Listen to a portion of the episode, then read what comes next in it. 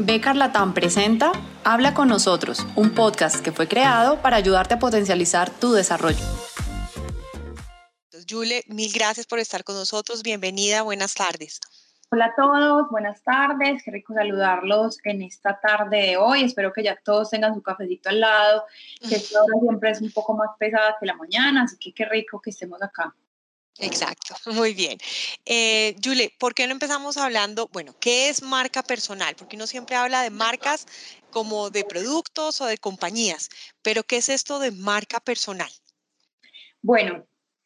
la marca personal, yo, creo que todos tenemos un, un, término errado cuando hablamos de marca y nos empezamos a desconectar un poco como si esto no fuera conmigo, porque creemos que marca tiene todo que ver con logos, con imágenes, con eh, fuentes, con textos, con elegir cosas que me empiecen a dar de alguna forma un símbolo o una definición de lo que soy, de lo que hacemos, de cómo lo podemos hacer.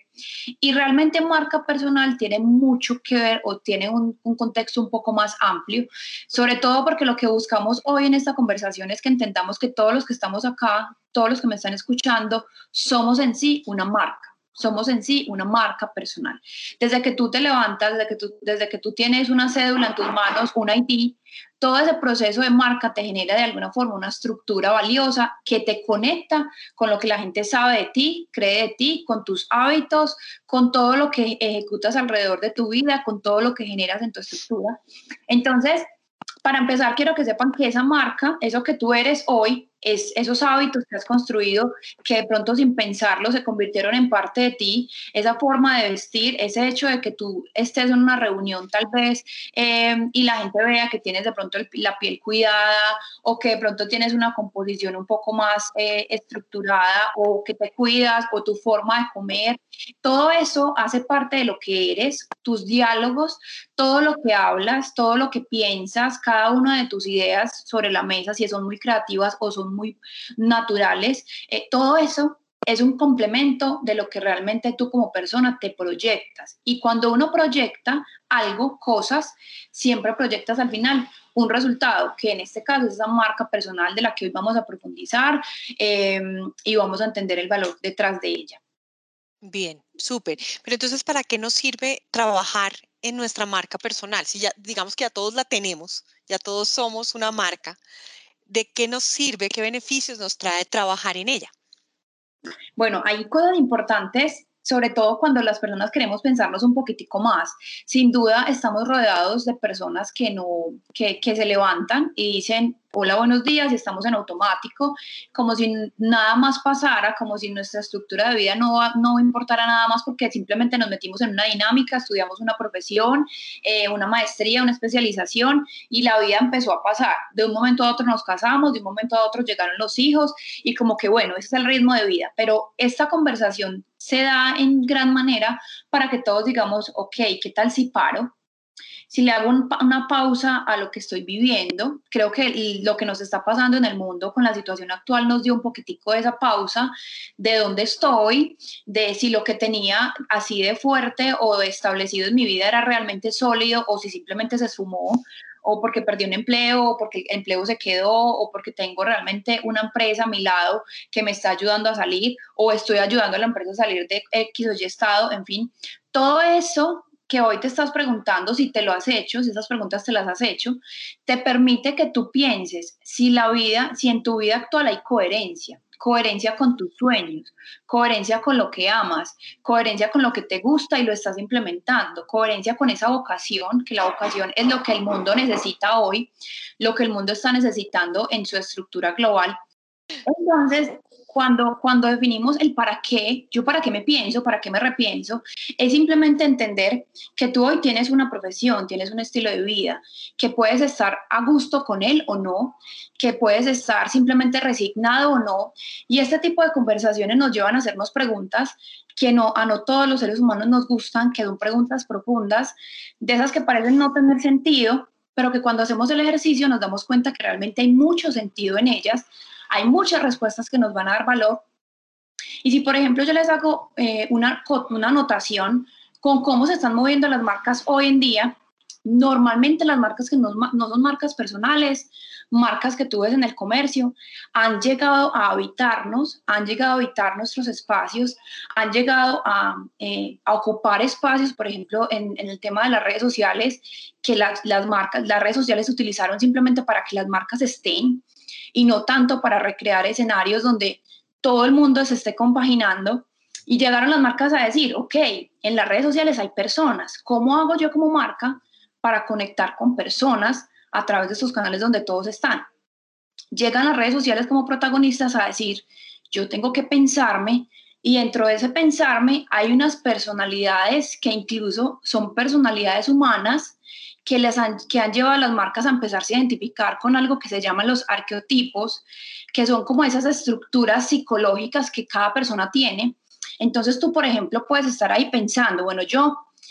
yo creo que soy la persona que crea, soy el innovador del grupo, soy la persona que está recreando todo el tiempo y el ser innovador es un arquetipo, es un arquetipo que las marcas usan como un gran, eh, como, con como con un gran, una gran herramienta de comunicación porque los creativos funcionan diferente. O hay, o hay personas que dicen, yo soy como el héroe de la familia o el, el héroe de todos mis amigos, el héroe de todo mi entorno. Y esa palabra héroe ya te da un montón de cualidades como palabra principal y muchas marcas funcionan así. O pueden haber otras que son más, yo soy más explorador, yo soy, a mí me gusta la adrenalina, ¿sí? Entonces pueden identificar con marcas como Red Bull. Y así sucesivamente las marcas han buscado a través de las personalidades humanas o de, las, de, las, de los comportamientos humanos personalidades para acoplarse a.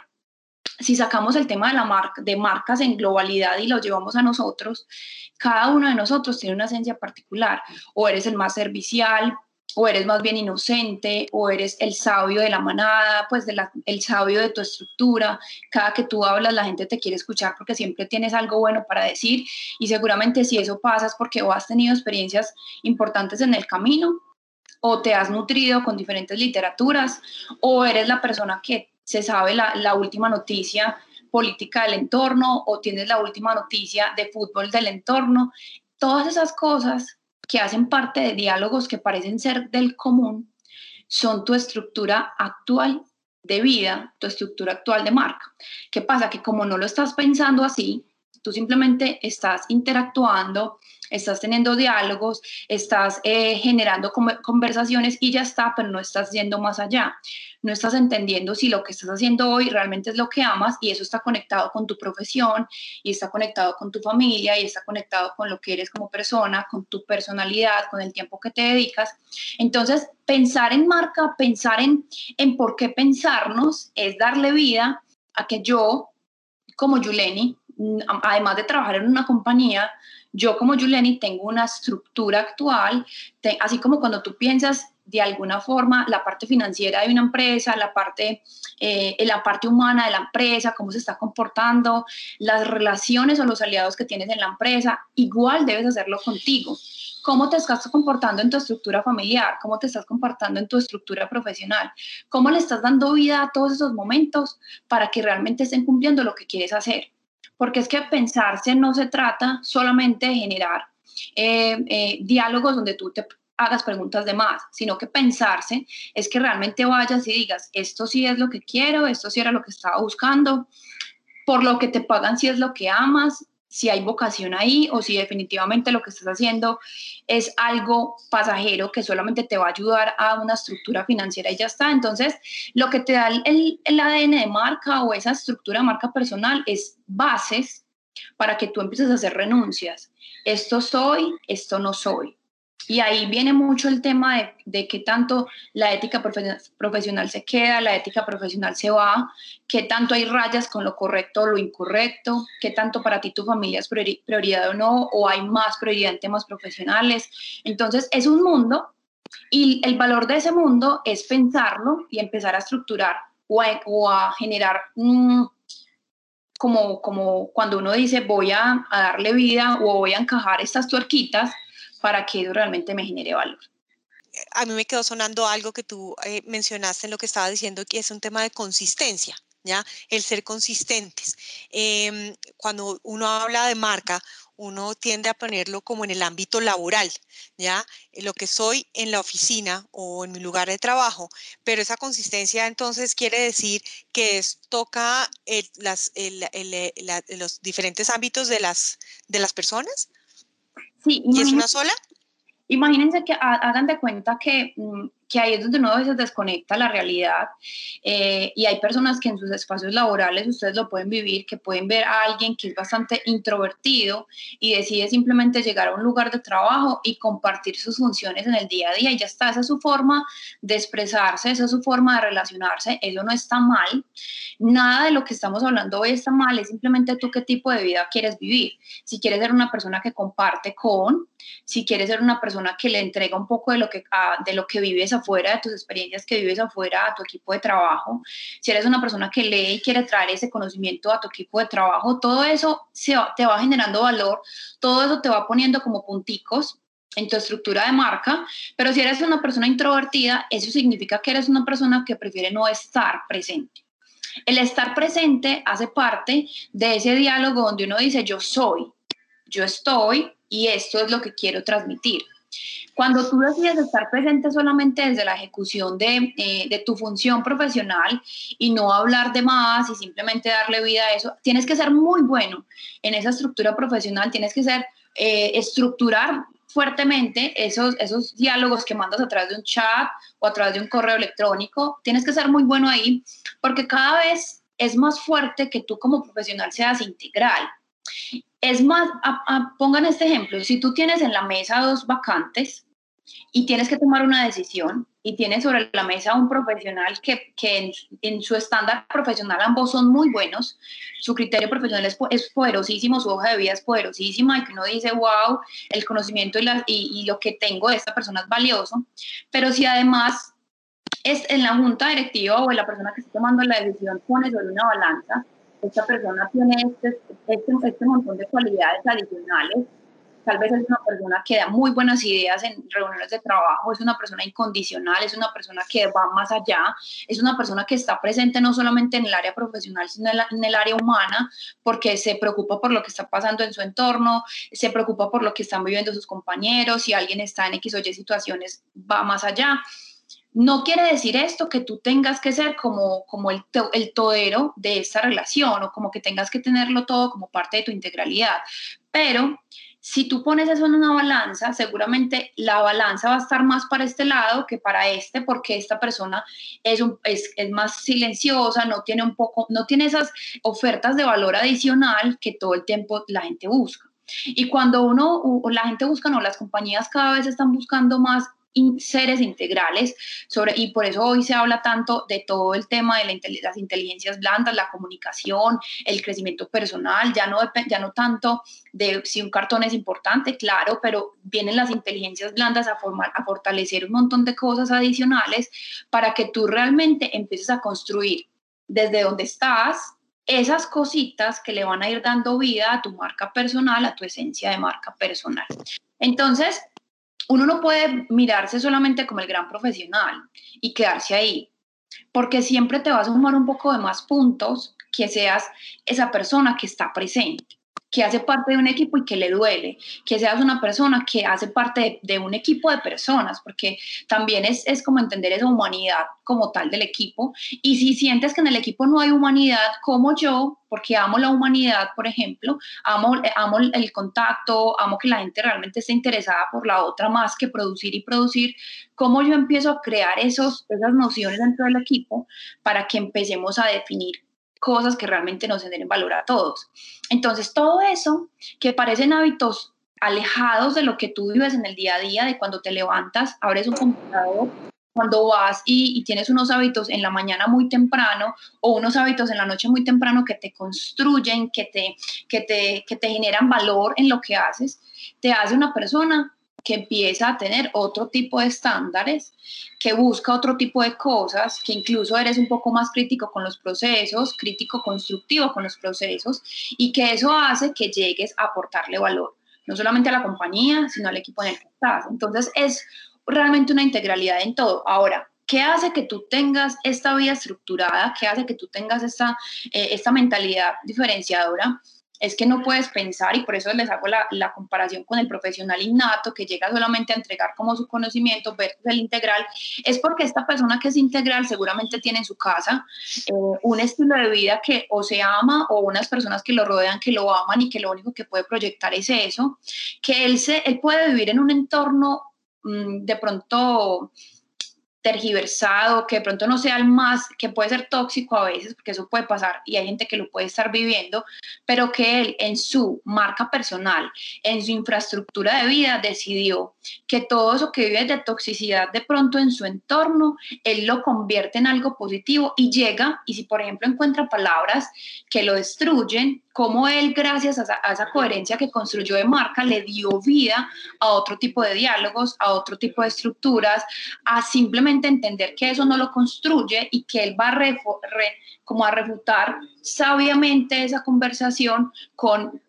me quedo callado, guardo silencio, no hay necesidad de réplicas para que las personas que están en su entorno empiecen a entender que él ya está en otro momento de vida, que en él no van a encontrar réplicas de conversaciones que no, que no nos hagan bien y eso va a empezar a pasar en todo, en tu relación personal, en tu relación con esposos, en tu relación con tus hijos. Eh, cuando tú, tú ves a una persona en la oficina que tiene una dinámica de vida diferente, es una persona que realmente está tratando de construirse en diferentes entornos y lo refleja en su estructura profesional. Eh, y es una persona cercana y es una persona que le da vida. Ahí pasa algo muy valioso y es que hay momentos en los que tú vas a tu oficina, y muestras una faceta, vas a tu casa y esa faceta es totalmente lo contrario. Entonces no hay coherencia con ese estilo de vida, con esa estructura de vida que estás reflejando frente a tus compañeros de trabajo versus la coherencia que reflejas en tu hogar. Si tú en tu equipo de trabajo, por ejemplo, no pasa lo que les estoy contando, que yo me quedo callado, en, en, mi, en, mi, casa me quedo callado, sino que soy una persona que todo el tiempo está tratando de generar peleas, conflictos, eh, que todo le parece mal en su casa, pero en mi trabajo estoy generando todo el tiempo conversaciones de cooperación, eh, conversaciones de, conciliación. Entonces, esa coherencia que estás tratando de manejar aquí, no la estás manejando en tu hogar. Y eso pasa continuamente, Juana, porque normalmente las personas em, en su oficina o en su ambiente laboral normalmente deben buscar cuidar esa, ese que dirán, esa faceta de yo aquí no tengo nada comprado, aquí nadie me quiere como me deberían querer desde cero sin necesidad de yo darles nada, versus en su hogar que ya tienen unas personas que los aman como son y que ya no tienen que sembrarle absolutamente nada más, ¿sí? Entonces, cuando hablamos de generar coherencia, es que realmente las personas encuentren como momentos de vida, como momentos de verdad donde digan, bueno, mi estructura profesional está súper bien, me están pagando por lo que amo hacer y aquí estoy demasiado feliz, tengo un equipo de, trabajo importante, valioso, que me genera valor. Pero si tú te vas y te piensas a ti mismo y tú dices, bueno, en mi estructura personal me falta mucho, no me estoy dedicando tiempo, no estoy cuidando como debería cuidarme, ya estoy llegando a cierta edad donde eso tiene que empezar a tomar importancia, eh, no estoy haciendo ejercicio, todas esas cosas que pueden empezarte a generar valor,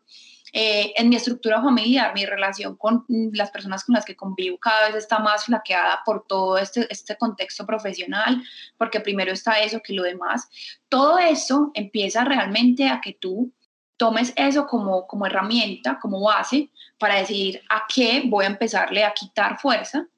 a qué voy y qué voy a fortalecer porque cuando uno se queda sin pensarse, cuando uno, se, cuando uno no se analiza, cuando uno piensa en los objetivos diarios, cuando no piensas en los objetivos de vida, incluso hay unos ejercicios que son muy mm, humanos, que es que, que, que espero para este año, que espero para este mes, qué metas quiero cumplir este año, cómo lo quiero lograr.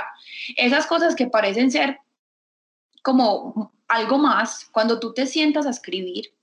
a reflexionar un poco, encuentras que hay mucho sentido en lo que escribes o que hay mucha coherencia en eso que escribes que quieres ser, pero que te falta un abismo, hay una brecha para lograrlo, hay un gap, hay una brecha eh, para lograrlo. Entonces, ¿qué hacer para pasar de este punto cero al punto 10 y que no te frustres en el intento? Que esa es, digamos, esa es la gran tarea que todos tenemos. Ahora, eh, obviamente todo esto es un proceso, digamos, como para generar una marca personal es eh, hacer consciente qué es lo que quiero ser, eh, y proyectar a los demás. Pero una cosa es lo que yo intento y muchas veces otra cosa es lo que el otro recibe o percibe. ¿Ok? ¿Qué pasa cuando no hay una no es lo mismo, o sea, ¿qué pasa si, primero, cómo hago para darme cuenta? Yo creo que esa es la primera pregunta, ¿cómo hago para darme cuenta que no hay una concordancia entre esas, entre esas dos dimensiones, por así llamarlas? Y segundo, si no es lo que yo estoy tratando de proyectar, ¿lo puedo cambiar? Genial esa pregunta, porque hay una cosa que yo siento que a muchos nos está faltando en este tema de pensarnos y es que a veces sentimos que estamos muy solos en ese camino y que simplemente lo, lo estamos haciendo mal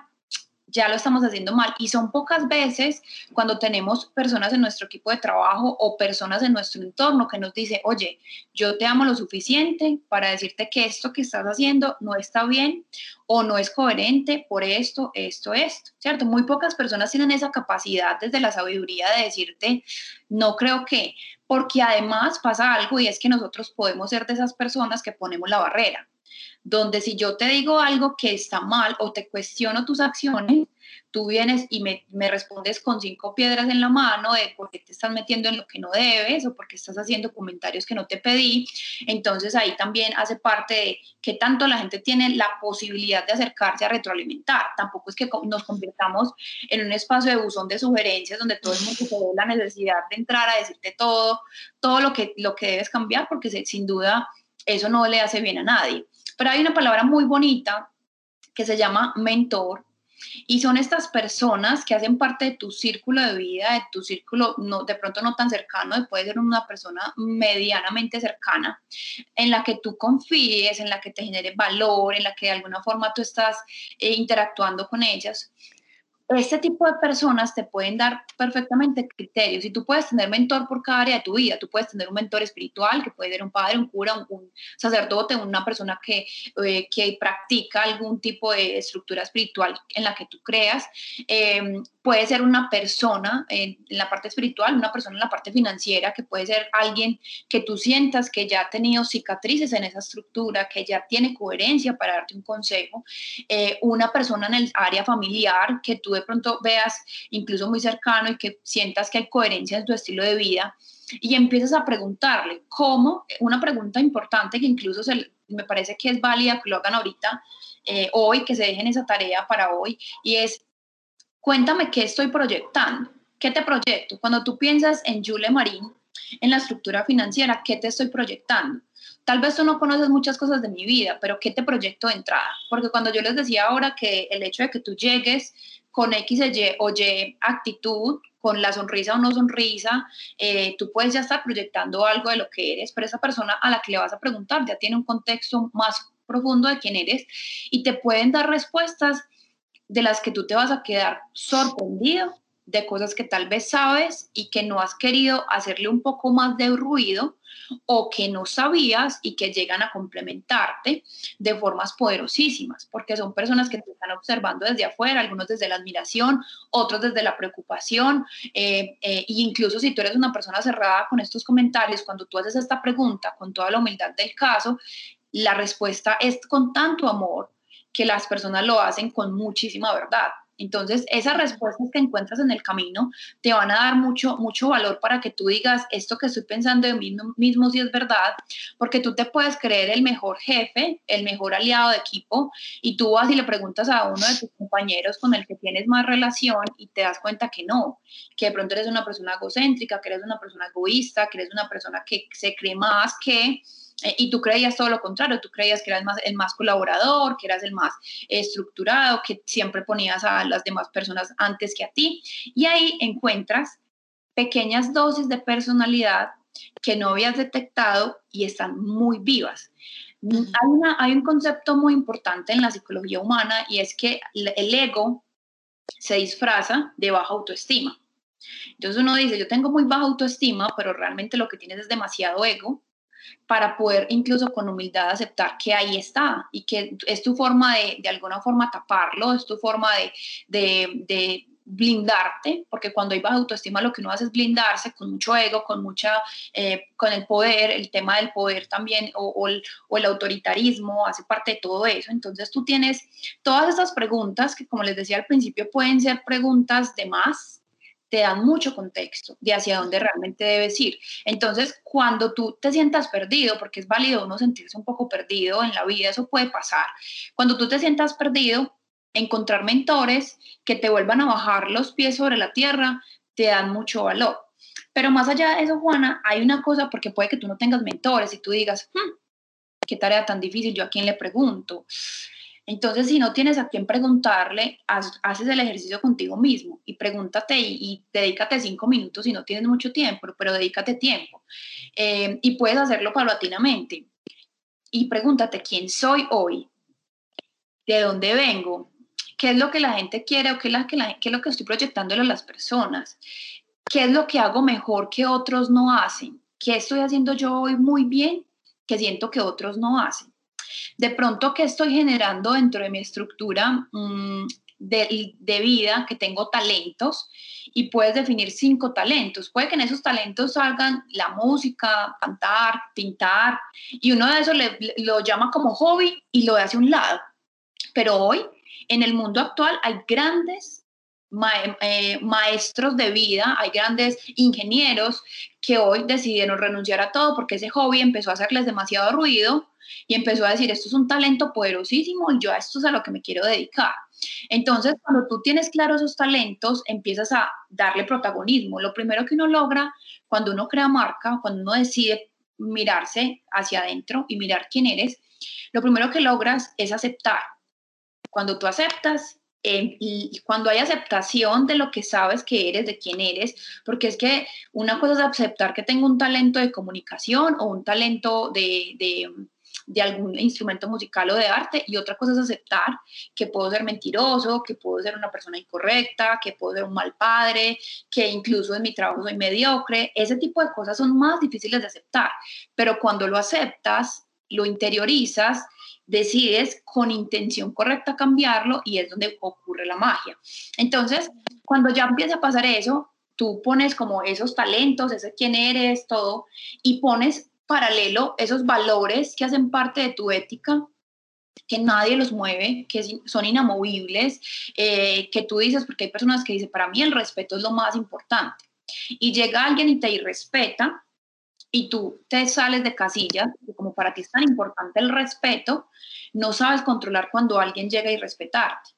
O si para ti, y ahí es donde tú empiezas a decir, como encontraste en un equipo a alguien que no te respeta, tú empiezas a decir, esto a mí no me aporta, esto no hace parte de mis principios, tengo que buscar la forma de salir de ahí, porque no quiero estar en un entorno que no me respete porque es un principio de vida, es inamovible, es algo que no me puedes quitar. Si yo quiero ser creativo en un equipo de trabajo y llego a un equipo que no me escucha, que no, donde mis ideas no generan valor, te vas a empezar a frustrar y esas frustraciones son súper peligrosas, pero tienes que escucharlas porque si estás en un entorno que no te escucha y has buscado la forma de crear esos entornos donde tus ideas aporten valor, porque también tienes que pensar, ¿será que desde el ego yo creo que lo mío es lo más valioso? O mejor aprendo un poquito, a ver qué más puedo aportar, guardo silencio, observo y cuando me sienta 100% seguro y como que esta, esta idea no me deje dormir, la lanzo porque a veces llegamos como súper empoderados de, tengo, llegamos un equipo nuevo y entonces vemos un montón de errores y decimos, no, no, no, ¿qué es este montón de cosas? Y, cambia, y queremos cambiar un montón de procesos cuando el equipo viene trabajando años en alguna estructura y al final pues no podemos cambiar. Entonces, esas preguntas de qué, qué, es lo que estoy haciendo bien, qué soy, cuál es la vocación de vida que tengo, nos van a poder dar mucho, mucho criterio para esos cambios que vamos a empezar a implementar.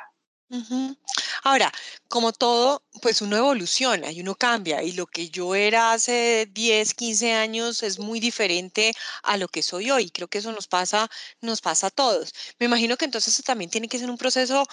donde uno de manera consciente repito, vuelva y revise, busque estos mentores, porque además de eso los mentores hasta pueden cambiar y, y esto está como en constante evolución sobre todo porque tú estás en diferentes facetas de vida. Tú puedes a los 20 años estar buscando eh, como, bueno, una profesión. ¿cierto? Entonces en esa profesión estás en esa búsqueda hacia dónde va la vida. Puede que en la mitad de la carrera digas, me equivoqué, quiero otra cosa, porque te, te empiezas a influenciar. Por eso es importante que tengas muy claro tus principios y tus valores y a qué sí y a qué no. Porque hoy el mundo en el que estamos es cada vez más fácil que hayan personalidades de tres pesos, donde haya mucha influencia externa, donde te digan que tú debes actuar o comportarte de X o Y manera y tú decir, esto como que me atrae, pero antes de que tú digas esto me atrae y me voy con esta tendencia, es me atrae y hace parte de lo que quiero ser, muy, muy, tienes que ser muy eh, estructurado, sabio a la hora de tomar ese tipo de decisiones, porque miren, ahora por ejemplo las personas están diciendo, hay muchos diálogos que te dicen, eh, construye tu propia marca, crea tu propia empresa, desarrolla tu marca personal, pero no te cuentan el qué pasa cuando sales al, al, al ring, pues por ejemplo, a, a, construir tu propia empresa. Todo lo que pasa construyendo tu propia empresa, cuando no hay nada seguro, cuando te perdiste la sombrilla de posibilidades o de oportunidades que tenías en la compañía actual y sales simplemente a explorar un mundo que no conoces y ahí es donde hay frustración. Entonces, cuando tomamos decisiones de vida a la hora de construirnos como, como marcas, como emprendedores, eso no está mal, eso lo puedes hacer perfectamente, pero antes de tomar decisiones locas o a la ligera o sin planeación, es que tú pienses, ¿realmente eso es lo que quiero hacer? O cómo desde donde estoy hoy, en esta sombrilla en la que estoy hoy, que es mi compañía, la compañía que me abrió la puerta un día, que me dio la oportunidad de ser algo acá, de hacer cosas acá, cómo esta compañía le puedo aportar valor desde lo que soy como marca, desde los principios que ella está pretendiendo sacar de mí, porque en esos principios Tú puedes ser una persona conflictiva en tu casa, puedes ser una persona eh, parrande, rumbera, por ejemplo, que le gusta ir de fiesta en fiesta, puede ser una persona que, que pierda el tiempo los fines de semana y ahí de alguna forma no se mete la compañía, pero tú empiezas a pensarte y dices, yo quiero coherencia, y yo quiero ser un, eh, un, alto ejecutivo coherente, una persona que deje legado, no quiero ser alguien más o que digan, ese es el alto ejecutivo que se mete con X, Y, Z y que, y que no tengas una buena reputación dentro de tu estructura, porque eso hace parte de tu vida. Tú decides, que esas son decisiones que cada uno toma, quién quieres ser y qué nivel de vida valiosa vas a dejar en tu equipo de trabajo y en tu entorno. Entonces, todo el tiempo estás cambiando, pero siempre va a haber unas bases. Yo no puedo dejar nunca de ser una persona que busque la coherencia. Yo no, tal vez en mi estructura, por ejemplo, no puedo buscar dejar de ser creativo porque ya eso hace parte de mi esencia. Hay personas que tienen un arte particular y dicen, yo nunca en la vida voy a dejar de pintar, así tenga los cargos que tenga, los procesos que tenga, los desarrollos que tenga. Y ahí es donde viene el, empezar a unir los puntos. Hay una teoría que dice que tú tienes que empezar a unir los puntos hacia atrás. Y cuando empiezas a unir los puntos hacia atrás, tienes que empezar a pensar dónde estoy hoy y dónde he estado en todo mi recorrido de vida, ¿Qué, en qué he sido fuerte en todo mi recorrido de vida. Entonces, si tal vez has sido fuerte liderando equipos de trabajo, ahí hay un don. Si tal vez has sido fuerte em, creando nuevas ideas o nuevas soluciones cuando hay un proceso en la compañía que te lo exige, ahí hay un don. De pronto no lo estás ejerciendo hoy, pero en el pasado lo ejerciste. Cuando tú, por ejemplo, sientes que tienes... Eh, una, la forma o la estructura de generar alianzas y que se te conecta muy bien el tema de incorporarte con alianzas estratégicas, ahí hay un don. Entonces, todas esas cosas que parecen pequeñas, minuciosas, son cosas que hoy tú estás haciendo mejor que otros. Y, y hay un ejemplo que me, me, gusta siempre dar para que, para que me entiendan un poco este contexto, y es que hoy en día es muy diferente la mamá que tiene dos hijos y sus hábitos. O la mamá que tiene dos hijos y tiene mascota, esos hábitos de esa mamá son diferentes. O la mamá que tiene dos hijos y además es madre cabeza de familias, sus hábitos son muy diferentes. Entonces, tú hoy estás en una compañía con un entorno de personas, un equipo particular donde tienes unos hábitos de equipo. Seguramente ustedes internamente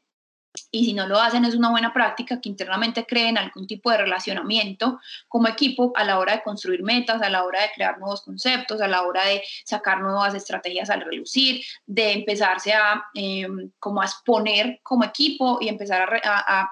a, ser valiosos dentro de la compañía. Todo eso hace parte de esa, de esa esencia de marca, pero lo más importante, más que el equipo, más que ese icono que quieran crear como equipo, es qué estoy aportando yo a ese equipo que, parece, que parezco ser una mamá y ya, no, pero es que tú eres una mamá que tiene dos mascotas, que tiene una mascota y que tiene dos hijos. Eso ya te hace diferente, eso ya te hace pensar diferente y eso te hace tener hábitos diferentes. Y sobre todo, tener propósitos de vida diferentes, porque es muy diferente, muy, y soy, perdón la palabra, pero, pero cabe, es, es, es diferente tener una, una mamá que solamente piensa en el bienestar de una mascota, eh, perdón, una mujer que solamente piensa en el bienestar de una mascota, tener a una mamá que piensa en el bienestar de unos hijos y la mascota, ¿sí? Todo eso hace parte de, infraestructuras que tú vas construyendo a medida que pasa el tiempo, de que quieres incorporar en tus hábitos. Entonces, eh, uno, uno puede tener muchas experiencias y, y, hay algo que cabe en esta conversación que, que lo vengo contando y es que cuando tú tienes una sombrilla que es una compañía que te da valor, pero además tienes tú dentro de esa compañía una marca personal, porque has logrado solidificar algunos conceptos personales de lo que eres, de lo que piensas, de lo que añades al equipo, de las ideas que das, todo eso le suma a tu vida. Todo eso hace que mañana cuando tal vez ya no estés entre nosotros, las personas extrañen esa personalidad, extrañen ese legado que dejaste, esas palabras que dejaste de más, esos consejos que dejaste, versus si tú le quitas al mundo ese brillo que hay en tu interior, que es de alguna forma la invitación a, los, a lo que los queremos llevar hoy, todos tenemos algo que aportar, todos. Solo que no todos tenemos la, eh, o pensamos que tenemos que tener algunas habilidades para contarlo, para empezarlos a exponer, para empezarlos a relucir, y no. Tú simplemente tienes que ser dejarte ser, dejarte llevar, creer más en lo que tiene tu corazón, creer más en lo que tiene tu, vida, eh, en todo eso que te ha consolidado. El solo hecho que estés aquí en este equipo de trabajo, el solo hecho que hagas parte de este equipo, ya es algo que te hace sentir, debes hacerte sentir orgulloso. ¿Cuántas personas afuera no tienen un empleo, no tienen algo que contar, no tienen eh, como todo esto que estamos entregando hoy? ¿Cuántas? Hay demasiadas personas. Entonces, desde el agradecimiento y desde lo que somos es, ¿quién es mi compañía? Y quién soy yo en esa compañía. Mañana, cuando esa compañía ya no esté y tú ya uniste los puntos hacia atrás, te diste cuenta que eres fuerte en liderazgo, que eres fuerte eh, gestionando equipos, que eres fuerte gestionando ideas, entonces la compañía ya no está, pero tú sigues siendo el mismo. Esta marca personal que sigue va a ser fuerte en otra compañía, con todo lo que aprendió en esta empresa, va a ser fuerte en esa otra compañía porque ya lo identificaste. Pero si no lo identificas, cuando de pronto el empleo no esté, te vas a quedar manicruzado pensando que se acabó el mundo y no. Hay demasiadas cosas que explorar hacia adelante. Ok, aquí tengo un par de preguntas, Julie. La primera es, ¿cuál es la diferencia entre perfil profesional y marca personal? Perfecto. El perfil profesional es eso que eres. La marca personal ocupa todo tu sentido de vida. Entonces está el área profesional, el área personal, el área familiar, el área incluso donde tú es cómo estructuras tus finanzas, todo eso que eres en toda tu integralidad, tu área familiar, todo eso que eres. El perfil, el perfil profesional es una sola línea. ¿Quién Cuando tú hablas, la mayoría de personas cuando nos empezamos a presentar, hola, soy Juliet, soy, y mi profesión es esta, tengo tal especialización, tengo tal maestría y este es mi cargo en mi empresa. Ese es el perfil profesional. Pero cuando hablamos de marca personal, es cómo hacer que la coherencia entre la marca profesional, la marca familiar, la marca personal se integren entre sí y te formen un todo. Y hay un ejemplo, por ejemplo, ustedes ven, en este momento me están viendo a mí, una, una mujer que tiene un vestido rojo, una diadema y ya está. Y yo les puedo ah, tener algún tipo de reflejo. Pero ustedes, como no han interactuado conmigo, si esto estuviera en mute, no tendrían ni idea de quién soy yo en sí. Pero a medida que ustedes van escuchando, tienen una primera percepción en, tema, en, tintes de lo que, a lo que me dedico, tienen una primera percepción. Yo hoy puedo estarles dando esta, charla, pero puedo tener detrás de mi, de mi equipo em, como este tipo de filosofías se las puedo estar entregando y en mi equipo no estarlas eh, implementando. Entonces ahí no hay coherencia. O puedo estarlas entregando este contenido y en mi vida personal no estarla implementando. Cuando tú empiezas a generar coherencia en todo lo que haces, esa es tu gran marca personal, es lo que no se ve, es lo intangible que genera legado, es lo intangible cuando tú le dedicas tiempo a tu familia, el mismo tiempo que le dedicas a tus colegas.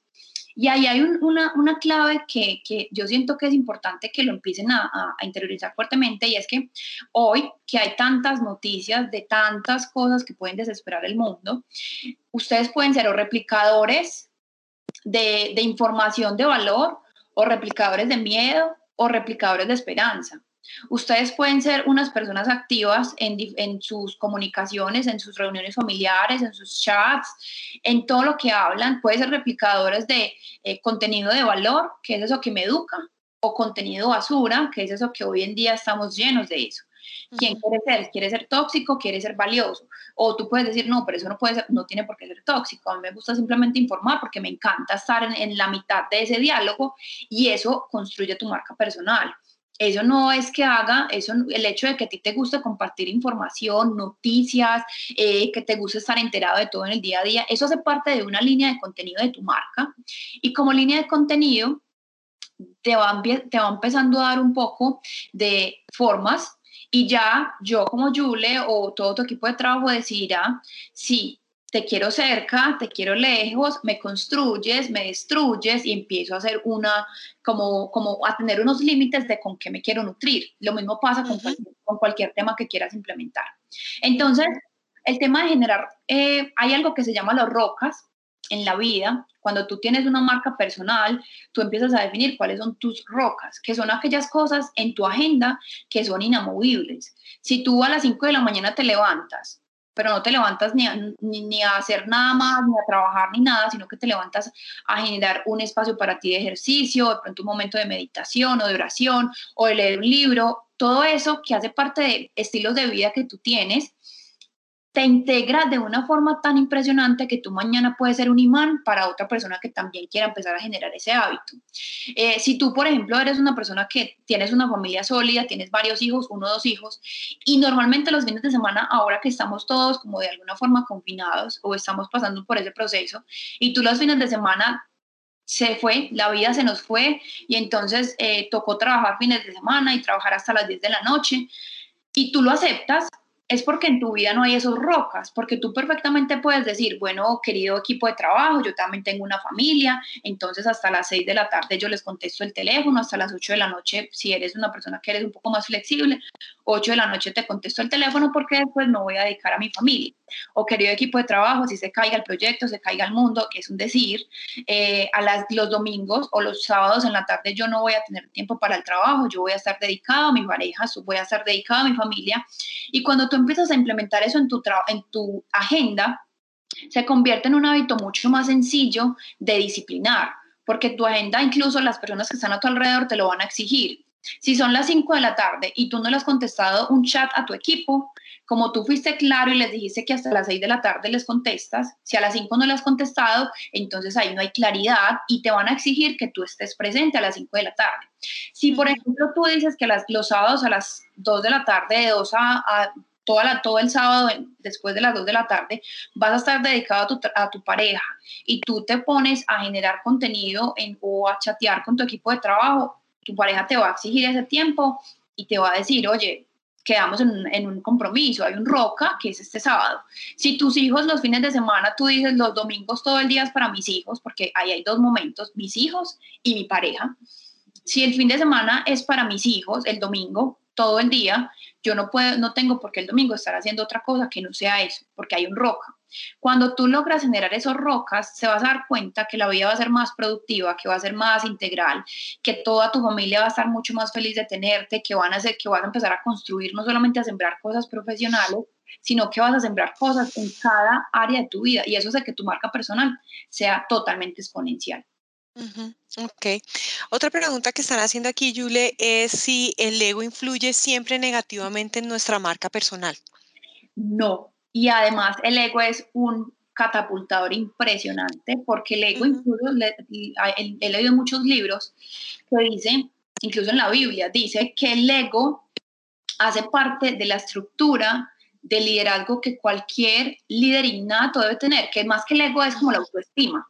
Eh, claro. Vemos que ahí es donde está lo valioso. El ego, el ego empieza a pasar como unos estándares de, de sobre, pero la autoestima, que es ese, esta estima propia de valorar lo que sé, lo que soy, lo que hago, eh, en, un, en, un, estándar, porque incluso eh, hay, hay, hay, versos que dicen, nadie puede tener mayor estima de la que debería tener hacia sí mismo. Entonces, el, la autoestima es valor, valoradísima, incluso cuando tú tienes un liderazgo, Tú eres un buen líder cuando tienes muy buena autoestima. Tú eres un mal líder cuando tienes baja autoestima porque llega el ego,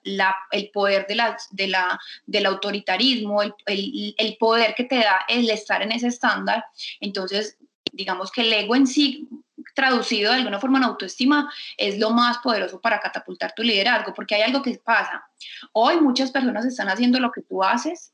visualmente o hablando en conversaciones o llevando una idea a la gerencia regional o a la gerencia de Latinoamérica, ideas que tú ya tenías, pero hay alguien que las está dando porque a ti te dio miedo entregarlas. Entonces, dentro de esa estructura hay personas que tienen menos conocimiento que tú y que están haciendo cosas y que tú de pronto los escuchas o los ves o, o ves diferentes contenidos y tú dices, ve, mira, wow, esto yo lo sé exponencialmente en tres veces y yo le hubiera podido aportar tal cosa y tú ves que, hay personas que tienen un montón de gente que se engancha con su contenido o con lo que está hablando, que no tiene tanto eco, que no tiene tanta profundidad, pero ¿qué pasa? Es una persona que cree en sí misma y que a la hora de contarlo genera convencimiento versus tú que estás sentado esperando que la vida pase porque no tienes la estructura para decir, yo quiero contar, quiero hablar, yo quiero decir. Entonces, eh, la autoestima es poderosísima. Claro, lo que pasa es que a veces confundimos o mezclamos el, el, concepto de ego con arrogancia, que eso ya es irse al otro lado del espectro y más bien como tú lo mencionas, es autoestima es la autoestima es saber yo qué soy, qué, qué, qué talentos tengo y cómo los apalanco eh, dentro de mi marca personal. Exacto. Además somos un cúmulo de hábitos todos somos un cúmulo de hábitos y todo eso, eso que se convierte como en nuestras conversaciones todos los días, y incluso hay, aquí hablando del tema de la autoestima, porque a veces ah, de pronto me puede estar escuchando alguien que está luchando con eso, cómo puede ver a otros crecer y él tal vez está en, un mismo lugar y no crece porque le da miedo crecer o porque le tiene miedo a ese éxito que viene después de o a la responsabilidad que viene después de. Y ahí es importante que empecemos a trabajar, obviamente hay que trabajar un poco internamente, pero hay unos diálogos que cuando tú te levantas todos los días, ¿qué, qué te estás diciendo? ¿Qué estás pensando? Hay que pensar en lo que estás pensando. Piensa en lo que estás pensando todo el tiempo. Ay, un día más, hoy seguramente van a volver a decir que la idea de tal persona fue un hit y yo para qué voy a hablar si definitivamente mis ideas nadie las escucha. Versus si tú dices, hola Yule,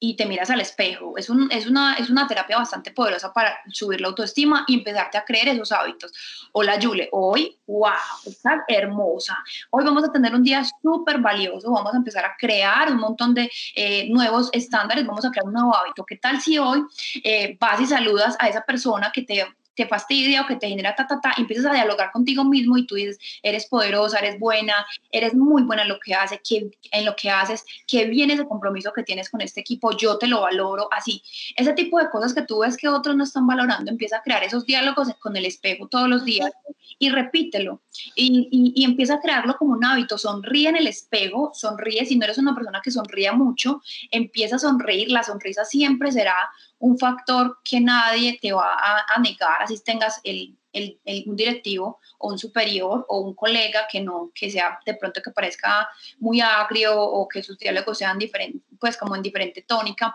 Cuando una persona que tenga autoritarismo o cuando tenga este, este tema de ego dentro de su estructura, eh, y llegue a hablarte con un tono que no, te, que no te funciona, y si tú en tu sabiduría empiezas a dialogarle en otro ritmo, que le, le respondes con palabras sabias o le dices, ok, si tú sientes que tienes razón, está bien y guardas silencio, empiezas a crear una atmósfera de hábitos dentro de esa conversación, dentro de esa relación, que te vas a sorprender a medida que va pasando el tiempo, cómo cambia. Pero si tú empiezas a confrontar, si empiezas de pronto incluso a agachar la cabeza, porque cuando alguien te habla de más y tú agachas la cabeza, estás aceptando ese trato. Y no es confrontar, es hablar con sabiduría. Y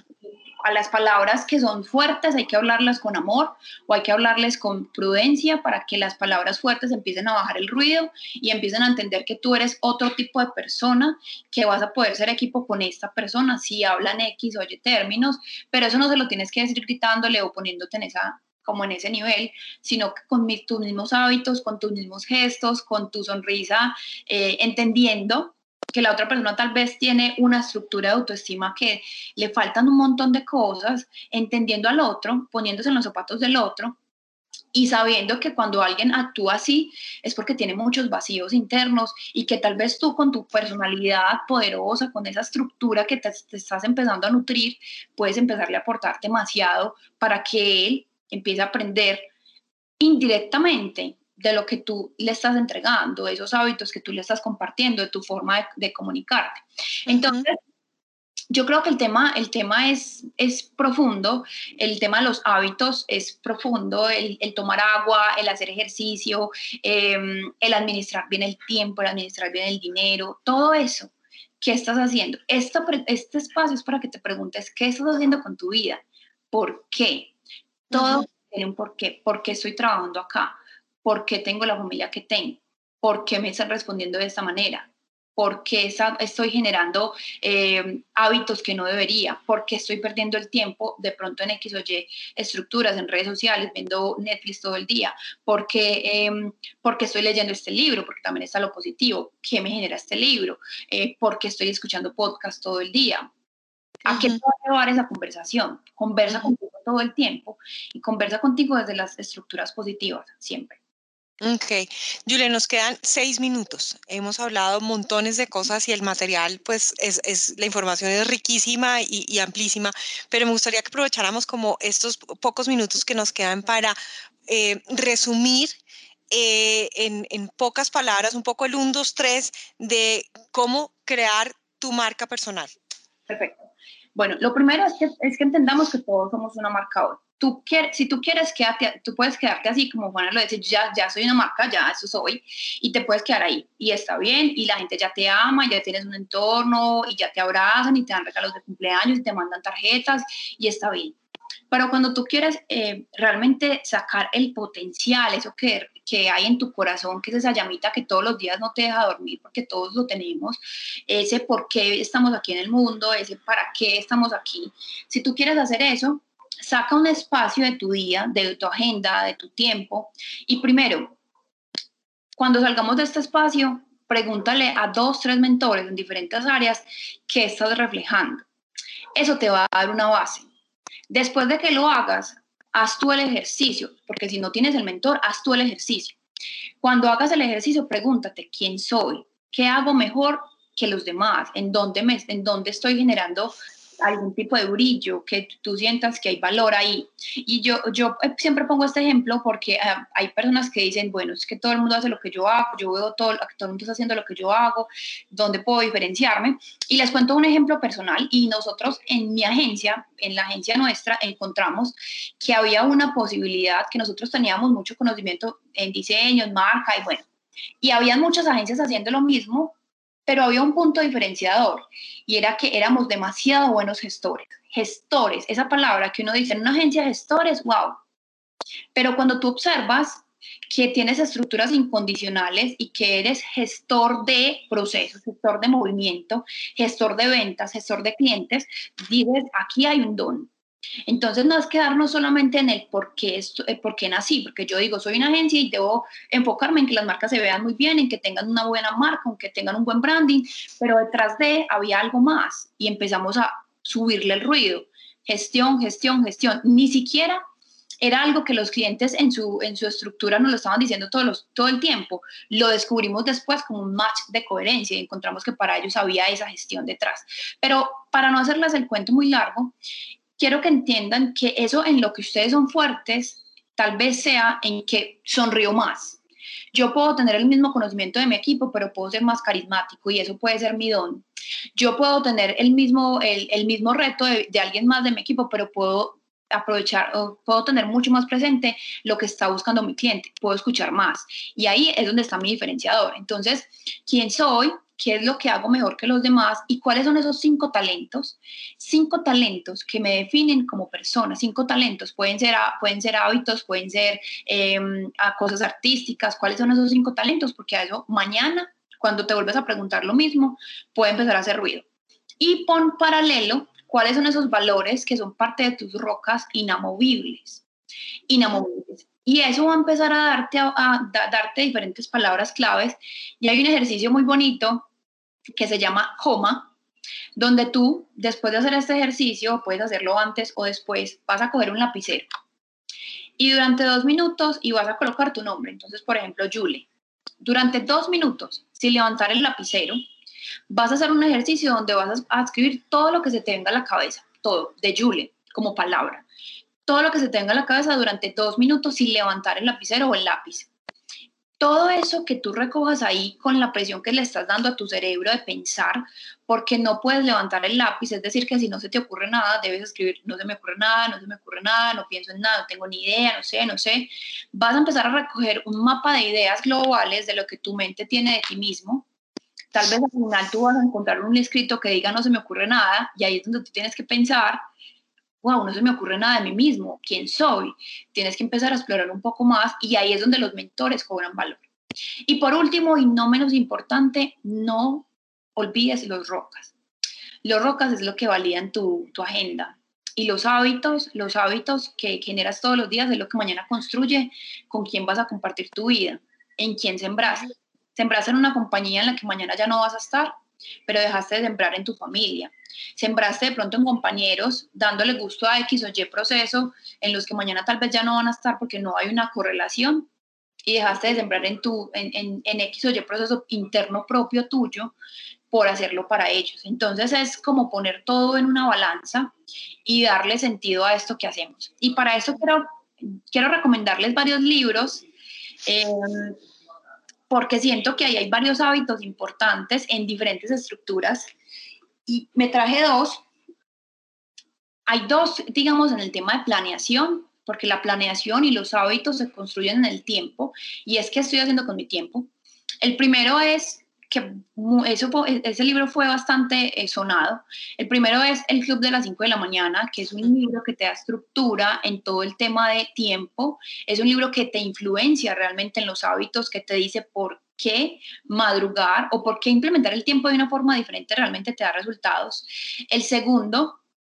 es El milagro metabólico, que es un libro que te da hábitos enfocados en tu alimentación y te influencia en esos hábitos de alimentación. El tercero es este, Termina.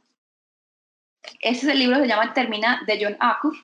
que es un libro que te dice ¿por qué no has terminado eso que hace rato estás terminando y no has logrado hacerlo? Es como un, espaldarazo a hazlo ya, hazlo, termina lo que has dejado empezado. Y hay uno muy poderoso que se llama Redefiniendo mi identidad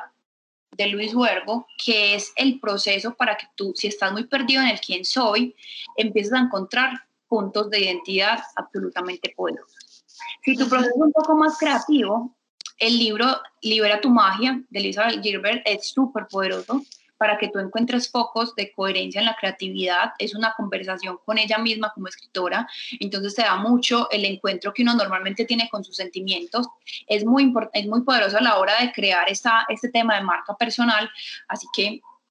creo que esos libros les pueden dar bastante criterio para cada punto de la vida.